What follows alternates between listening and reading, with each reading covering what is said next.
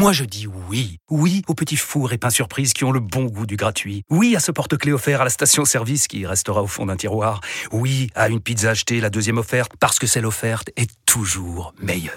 On préfère tous quand c'est gratuit. Chez Skoda, profitez de deux mois de loyer offert sur une sélection de modèles jusqu'au 31 mars. Portes ouvertes ce week-end. Deux loyers offerts après premier loyer en LLD 37 mois sur toute la gamme Skoda, Orenia et Enya Coupé, c'est accord par Volkswagen Bank. Détails sur skoda.fr. Pour les trajets courts, privilégiez la marche ou le vélo. Vous écoutez RMC. RMC, Apolline Matin. C'est tous les jours de manche. Et oui, c'est tous les jours. Moi. Arnaud Demanche est avec nous. Bonjour Arnaud. Et bonjour, bonjour les amis. J'espère que vous avez passé un bon week-end. Génial. Amélie, Charles, Apo, Manu, Ouais. le week-end a été bon. Ouais, excellent. Moi, j'ai passé un week-end génial. Comme une fois, j'avais pas de spectacle, je me suis posé en terrasse Mhm. avec le nouveau livre de Patrick Sébastien, Et ça, La- c'est sympa. La nostalgie. Vous avez vu son interview sur BFM Je suis féministe, je suis pour que ce putain de patriarcat foute le camp. Eh ben, je trouve ça bien qu'un artiste populaire comme Patrick Sébastien porte ce genre de message. Il faudrait lui redonner une émission à lui, hein. un truc sociétal comme ça.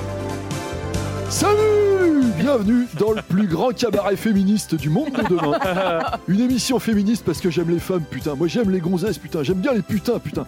Alors c'est un show incroyable que j'ai monté avec ma copine Virginie Despentes. Virginie, bravo. T'es le genre de meuf qui a une sacrée touffe de t'attaquer au patriarcat comme ça. Alors ce soir, on va avoir un magicien racisé transgenre qui va changer de sexe en direct sur scène. Après, L'ultime étape, quoi, le wouh après, il y aura ma pote Alice Coffin qui nous, qui nous lira du Simone de Beauvoir, déguisée en Bourville. Ça, c'est de la culture avec un grand cul. quoi. Parce que la poulette, elle avait quand même déjà tout capté de l'intersectionnalité des luttes LGBTQIA. Et à un moment, nous les mecs, faut qu'on arrête des PD, faut qu'on ose soutenir cette communauté géniale. Kiffez les gars, kiffez les homos, roulez-vous des pelles entre moustachus quand on est derrière vous. On est ensemble, on est unis contre Babylone. Franchement, ce serait cool. Non, moi, je regarde tout de suite. Et justement, bah aujourd'hui, il y a l'élection du président du Sénat. Transition. Sans transition. Donc oui, aujourd'hui les amis, venez avec moi. Je vous emmène au Sénat. Hmm. Alors, Bienvenue à Jurassic Park. alors on déconne, mais il y a quand même une exception. Le communiste Yann Brossa a fait son entrée au Sénat. 43 ans, c'est jeune pour rentrer à l'EHPAD. Mais il a été l'adjoint d'Anne Hidalgo pendant 10 ans. Ça use, donc il y a une dérogation. Le Sénat, c'est un petit peu... Comment vous dire, la prostate de la Ve République. C'est sympa de l'avoir, mais tu peux vivre sans, quoi. On a déjà une assemblée. Et donc, c'est Gérard Larcher qui sera élu aujourd'hui président. Alors, j'ai lu Libération, parce que Charles laisse traîner ses journaux, et j'ai appris que Gérard Larcher était fâché avec Emmanuel Macron depuis que le président avait recruté le cuisinier du Sénat à l'Élysée. Ah bah, on plaisante, on plaisante pas avec la bouffe. Avec Gérard Larcher, la gestion du Covid, l'inflation, la réforme des retraites. Ok, ça passe, mais tu lui piques son cuistot à GG. Alors là, c'est la guerre.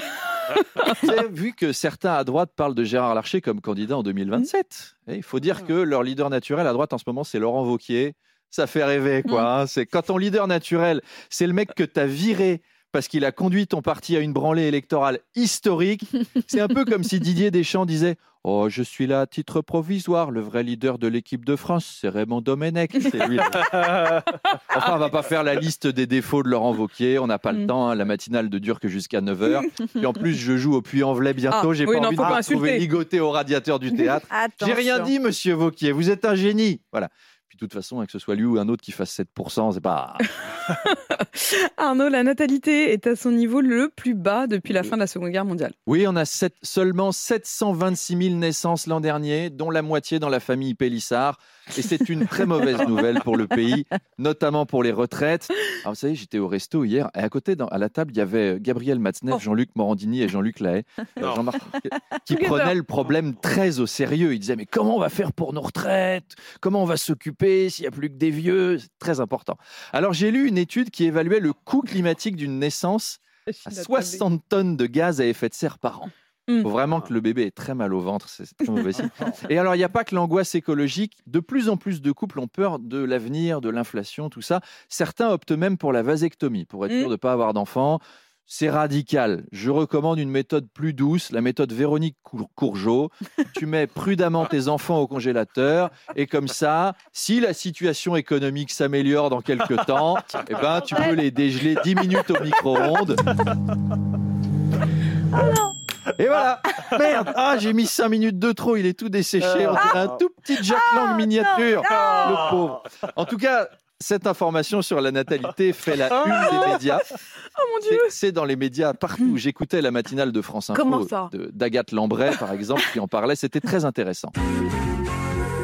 France Info, 8 heures, Agathe Lambray.